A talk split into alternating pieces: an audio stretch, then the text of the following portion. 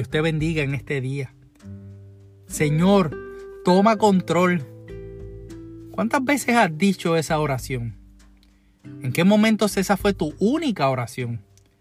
Por mi parte, tiene que haber sido demasiadas como para recordar cuántas veces la he dicho. He usado esa breve oración en momentos donde sé que necesito controlar mis nervios o cuando alguna situación es muy grande para mí poderla manejar. Incluso en intercesión mientras he orado por otras personas, también la he dicho. Esas tres palabras puede que sean la invitación más simple y rápida al Señor para que se haga cargo de nuestras situaciones más complicadas. A veces usamos esa expresión cuando hemos tratado de resolver un asunto y luego de que vemos que no podemos más, entonces le decimos, Señor, toma control. Pero, ¿sabemos realmente cuál es la magnitud de esa invitación que estamos haciendo?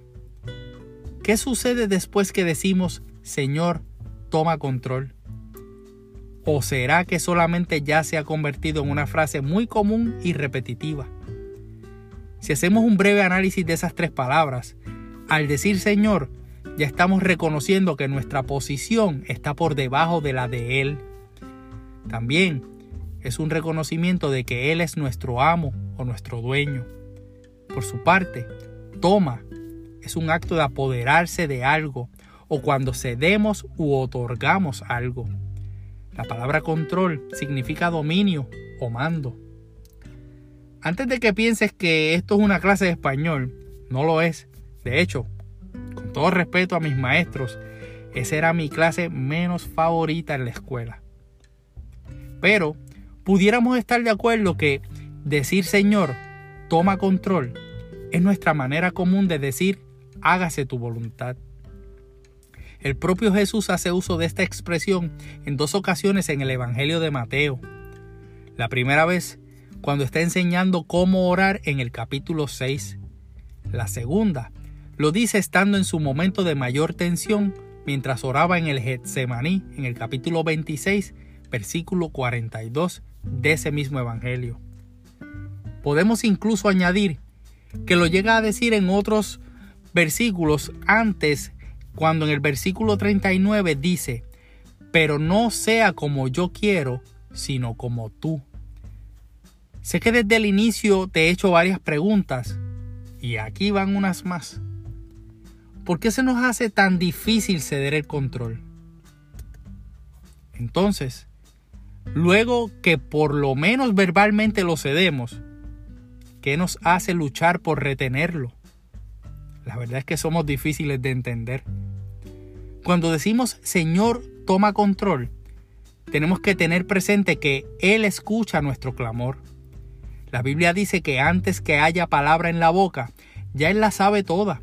Así lo establece el salmista en el Salmo 139, verso 4. Debemos recordar que clamamos a Él y Él responde. Así lo dice Jeremías 33.3. Entonces, tenemos que tener la certeza de que ante tal invitación, Dios va a tomar el control. Sin duda, él lo hará.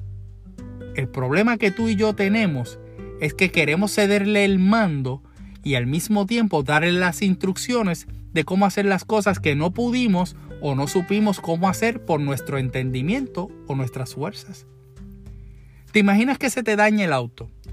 Lo tratas de arreglar, pero no sabes hacerlo, ni siquiera viendo un tutorial de YouTube. Entonces, decides llevarlo al mecánico especialista del fabricante y comienzas a darle las instrucciones de cómo hacerlo. Eso como que nunca pasa. Es más, me atrevería a decir que tenemos un problema mayor. Le cedemos el mando a Dios, pero no confiamos en que se ha insertado en nuestra situación, porque la manera en la que Él está obrando no es la que nosotros esperábamos. Hasta se nos olvida que lo que estamos atravesando una vez ya le cedimos el control es parte de su plan para resolvernos la petición o nuestra situación. Lo que pasa es que ahora es a su manera y no a la nuestra. Recuerda que Él sabe los planes que tiene para nosotros y son planes de bien y no de mal, para darnos porvenir y esperanza. Así lo dice Jeremías 29 en el versículo 11, en la versión Reina Valera de 2015. Recuerda que a los que aman a Dios, todas las cosas les ayudan a bien. No olvides que lo que es imposible para los hombres es posible para Dios. Y sobre todo, ten presente que los pensamientos de Dios no son como nuestros pensamientos, ni nuestros caminos son como sus caminos. Si en este momento estás recordando de cuando le dijiste al Señor, Señor, toma control, y las cosas no están saliendo como tú esperabas, no temas. Que Él es contigo, no desmayes. Que Él es tu Dios que te esfuerza, que siempre te ayudará y que siempre te sustentará con la diestra de su justicia. Según un comentario bíblico que leí de David Gusick, quien es pastor de la capilla del Calvario en Santa Bárbara, California, citando a un teólogo de apellido Carson, dice, el hecho de que Jesús pudiera decir al Padre, Señor, toma control, cuando dijo, hágase tu voluntad, trajo angustia al hombre que oraba en ese momento, pero transformó el desierto en el reino y trajo al hombre del Getsemaní a las puertas de la gloria. Si te encuentras en este momento atravesando una serie de situaciones inesperadas, después de haber dicho, Señor, toma control, no temas. Dios verdaderamente está en control. Si te sientes inseguro porque estás acostumbrado a estar en control de todo y has cedido tu lugar de poder, confía. Jesús se dio su lugar de gloria junto al Padre, se encontró siendo 100% hombre, haciendo la misma oración que tú. Si pudo transformar su muerte en resurrección, Él puede ayudarte a transformar tu situación difícil en bendición, aunque no sea como esperabas o en el momento en el que querías. Ten fe, pues por el poder de Dios que obra en nosotros, él puede hacer mucho más de lo que jamás podríamos pedir o imaginar. Así lo dice Efesios 3 en el versículo 20, en la versión Palabra de Dios para todos. Ante toda circunstancia, no dejes de decir, Señor, toma el control.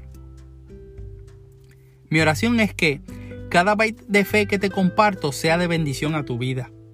Así que Suscríbete en Apple Podcast y bendícenos con 5 estrellas en el área de reseñas y clasificaciones, donde también puedes dejar tu comentario.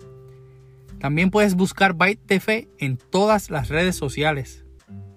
Soy tu hermano y amigo José Molina y junto a mi hermosa esposa Sonia Riera nos gozamos sirviendo al Señor y a la amada congregación de la iglesia AMEC Casa de Alabanza. Somos una iglesia de presencia cuyo pastor rector es Misraim Esquilín.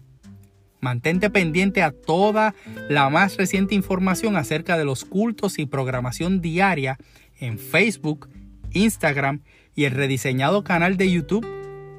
También puedes buscar por el internet en iglesiamec.org. Deseamos que Dios te bendiga.